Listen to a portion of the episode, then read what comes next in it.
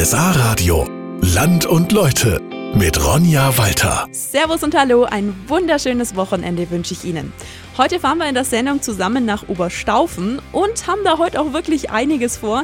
Zum Beispiel sind wir gleich, wie es sich natürlich hier in der Region anmietet, in den Bergen unterwegs und schauen uns da mit die ältesten Bäume Deutschlands an.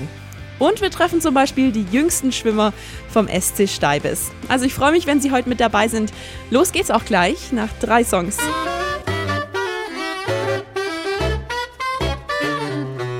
Und ja, wenn Sie irgendwo unterwegs sind und dann merken, boah, die Leute, die hier arbeiten, haben absolut keine Lust auf ihren Job. Also das klassische Beispiel ist wahrscheinlich eine Bedienung im Restaurant, dann schmeckt's Essen doch gleich schlechter. Im Museum ist es im Prinzip auch so, wenn eine Mitarbeiterin oder ein Mitarbeiter, der da die Führungen macht, keine Lust hat, dann hört man auch nicht gern zu und dann schwappt irgendwie die Euphorie auch gar nicht über. Das kann Ihnen aber bei dem Ort, den ich Ihnen jetzt vorstellen möchte, nicht passieren. Und zwar geht's jetzt ins Bauernhausmuseum ins Römertle nach Knechtenhofen bei Thalkirchdorf. Denn alle, die hier mit dabei sind, die hier die Führungen machen, machen das wirklich aus tiefstem Herzen gern. Das ist auch kein richtiger Job bei ihnen, die machen das alle ehrenamtlich, führen die Leute durch die verschiedenen Räume, erzählen dann Geschichten von früher und teilweise natürlich auch Geschichten, die sie selbst erlebt haben. Die Luise Berg zum Beispiel. Wir müssen das Alte erhalten weil das fällt schon weg. Das ist schwer der Dialekt. Man muss das Alte erhalten, weil die Jungen, die wissen so viele schon immer. Das kriege ich da herin mit. Das Haus, wo jetzt das äh, Bauernhausmuseum drin ist, ist rund 300 Jahre alt und es steht neben der kleinen Kapelle in Knechtenhofen. Bei uns sieht man eben auf der unteren Etage, genauso wie eine Familie damals äh, gewohnt hat, gelebt hat, wie man geschafft hat Vieles erfährt man von Gebräuchen aus alter Zeit. Wir führen die Leute rum, wir machen es immer mit Führung und das findet Leute also viel interessanter, als wenn man allein irgendwo durch ein Museum geht. Ja, und das ist wirklich schön gemacht. Es ist nichts überladen hier und Sie sehen wirklich, ähm, wie die Menschen tatsächlich hier früher gekocht haben, wie sie geschlafen haben, wie sie gearbeitet haben. Und dann im Obergeschoss sehen Sie dann zum Beispiel einen Webstuhl, Geräte zur Flachsbearbeitung oder eine Schusterwerkstatt ist da drin.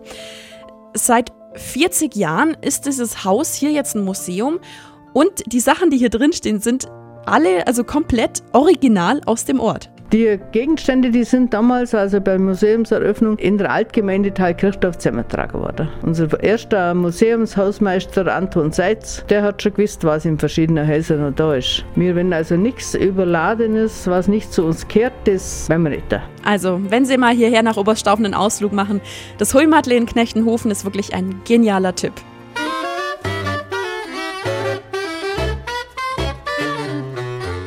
Wenn Sie sich so an Ihre Kindheit zurückerinnern, was kommt Ihnen dann da so als allererstes in den Sinn? Also ich habe zum Beispiel als Kind mit meiner Schwester unglaublich gern Höhlen aus Kissen, aus Decken gebaut, alles, was wir so gefunden haben. Vor kurzem habe ich mich für Land und Leute mit dem Michel getroffen, der halt eine Alpe bei Steibes und der war natürlich dann als Kind oft draußen unterwegs und hat dann besonders gern an einem ganz besonderen Baum gespielt, weil dieser Baum der ist von innen hohl, heißt, er konnte da sogar reinklettern. Jetzt bin ich natürlich ein bisschen fester geworden. Jetzt muss ich mich schon ein bisschen reinklemmen, dass ich durchkomme, aber es geht noch. Gell? Ja, Sie merken, da kommt das innere Kind raus. Und äh, diese besonderen Bäume, die stehen hier also immer noch und die müssen Sie sich wirklich unbedingt mal anschauen. Also die stehen oberhalb von Steibes und sind nicht nur riesengroß, sondern auch unglaublich alt. Also die sind teilweise, das müssen Sie sich mal vorstellen, bis zu 800 Jahre alt und sind damit mit die ältesten Bäume Deutschlands. Und die stehen hier oberhalb von Steibes schon so lang, weil... Die wachsen oft auf Felsen, auf dem Nagelfluhfelsen. Und da haben sie früher einen Schutz gehabt vom Verbiss vom Vieh und auch vom Wild nachher. Und haben sie wirklich dann die Wurzeln bis an den Boden runtergesucht und so haben die das gut überlebt. Ja, für die Elbler waren die alten Bäume auch wahnsinnig wichtig. Die Elbler haben immer mit den Bäumen gelebt, das haben die immer braucht. Das war ein Viehunterstand, war ein Sonnenschutz, war ein Wetterschutz dann für die Tiere und wirklich auch als Futterlaub. Man hat wirklich dann die Ahornblätter, auch den, den Tannerreisig und Wacholderreisig und für die Linde, das hat man dann alles gesammelt und hat es einfach dann auch verwendet als Kraftfutter für die Tiere mit dann. Ja, so schauen Sie sich diese alten Bäume an, diese unglaublich faszinierenden Bäume. Es lohnt sich. Wandern Sie mal hierher. Und nicht nur wegen den Bäumen an sich, natürlich auch wegen dieser Aussicht hier, wegen diesem tollen Platz. Da siehst du oft einen Hochgrad, siehst auf der anderen Seite die vordere Nagelblockette mit Emberg, Floh, Brodel. Es ist wunderschön da drüben. Ja, wenn Sie also hier hinwandern wollen, der Pfad an den alten Bäumen vorbei, der startet an der Talstation von der Hochgradbahn.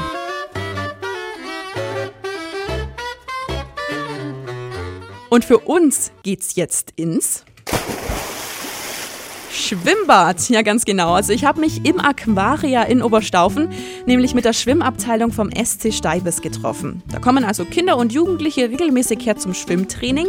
Die Lisa zum Beispiel, die ist sieben Jahre alt und hat mir dann direkt mal erklärt, was man denn beim Schwimmtraining alles so macht. Kraulschwimmen, Rücken, Brust, Kraulbeine. Und die Anja, die mag das Training. Weil wir viele Sachen lernen. Ja, und die Lisa und die Anja, die Sie jetzt gerade gehört haben, das sind übrigens richtig gute Freundinnen.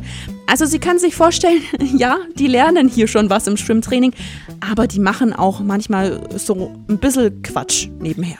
Tauchen und, Und dann hören wir halt immer nicht. zu und dann schimpft Jürgen. Ja, der Jürgen ist der Trainer von den Kleinen, aber der bleibt da ganz ruhig und gelassen, weil er macht das Training halt einfach unglaublich gern. Mir macht es Spaß, wenn Kinder einfach kommen und Lust haben, da mitzumachen. Dem Alter lernen sie auch schnell, weil Kinder ja praktisch vom motorischen Bild her noch nicht so ein Verständnis haben, aber sie haben ein unwahrscheinlich gutes Auge. Und wenn man es dann denen im Wasser vormacht, dann können die das ziemlich schnell nachmachen. Und was dann auch lustig ist, wenn ich dann im Wasser bin, dann hängen sie äh, alle an mir und ich muss praktisch wie so ein Enterich mit der ganzen Familie vorne wegschwimmen und das ist dann immer sehr lustig. Ja, also ganz ehrlich, nicht nur das klingt jetzt unglaublich witzig, sondern das hat einfach, als ich dort war, sowas von nach Spaß ausgesehen. Ähm, Spaß nicht nur für den Jürgen, sondern natürlich auch für die Kinder. Und ähm, zum Schluss erklärt uns noch der Hannes vom Schwimmverein, der ist elf Jahre alt, wie sie beim nächsten Mal eine richtig gute Figur im Wasser machen. Man soll seine Beine weit spreizen beim Stoßen und gleiten und die Luft unter Wasser in der Nase au- ausatmen, bevor man den nächsten Zug macht. Ganz genau, also wissen Sie Bescheid.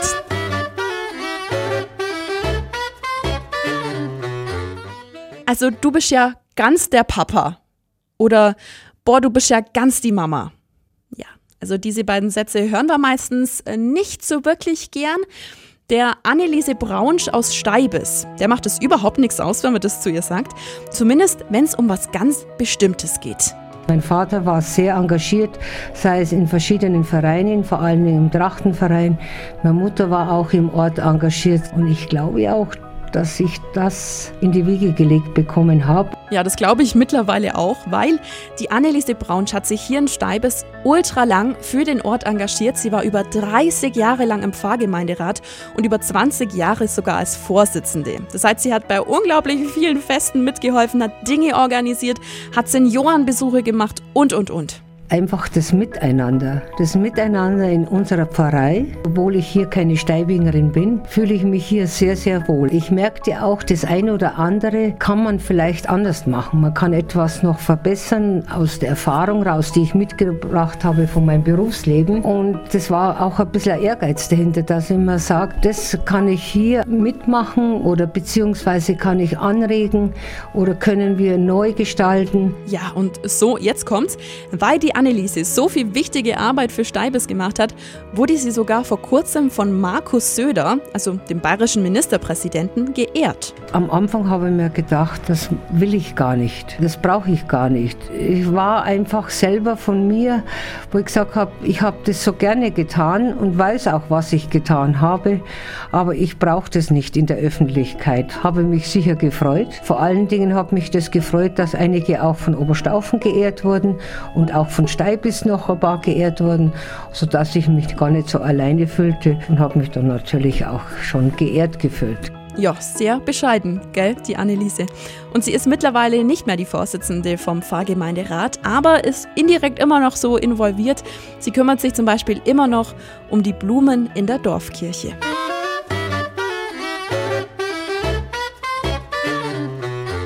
Und äh, für die Sendung heute aus Oberstaufen habe ich hier vor einigen Wochen was ausprobiert.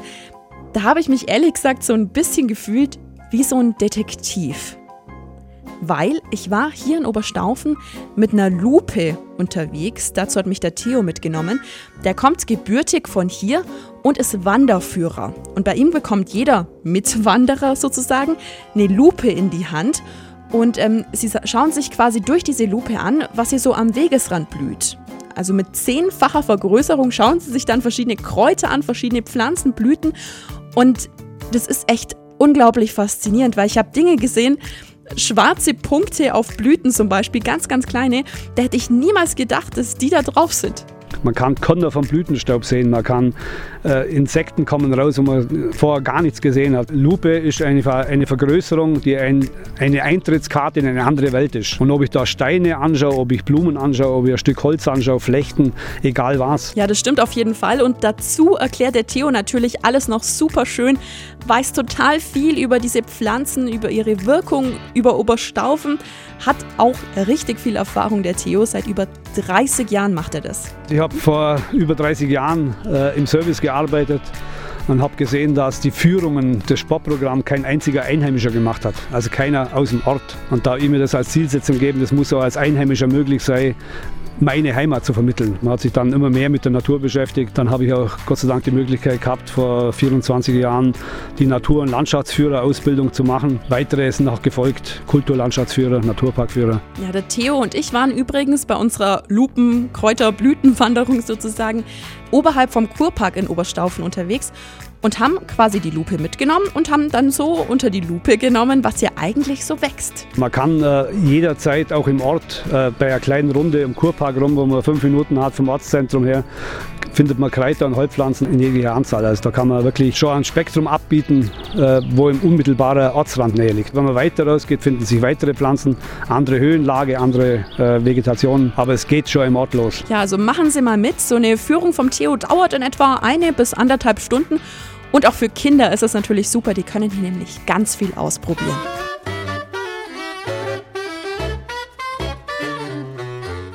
Und dass wir es hier im Allgäu doch wirklich einfach am schönsten haben, das ist ja eh klar. Also die Berge, die vielen Seen, die Menschen. Aber ganz ehrlich, so richtig wertschätzen tun wir es nicht immer. Hat mir jetzt zum Beispiel auch der Martin Beckel, der Bürgermeister hier in Oberstaufen, gesagt. Natürlich ist es ein Teil Normalität, allerdings wird es uns schon auch immer wieder bewusst, wenn wir dann unsere vielen Gäste sehen, die das ja alles sehr wertschätzen und dass auch wir hier in einer tollen Natur und in einer tollen Umgebung leben dürfen. Und besonders bewusst wird es einem natürlich selber, wenn man dann im Urlaub war und wieder nach Hause kommt und sieht, wie schön es wir eigentlich haben. Und das ist, ich glaube, auch äh, sehr wichtig für jeden einzelnen Bürger von uns, der sich das auch immer wieder bewusst macht, dass wir es eigentlich schon äh, fast am allerschönsten haben. Genau, weil Ober Oberstaufen ist natürlich auch einmalig schön.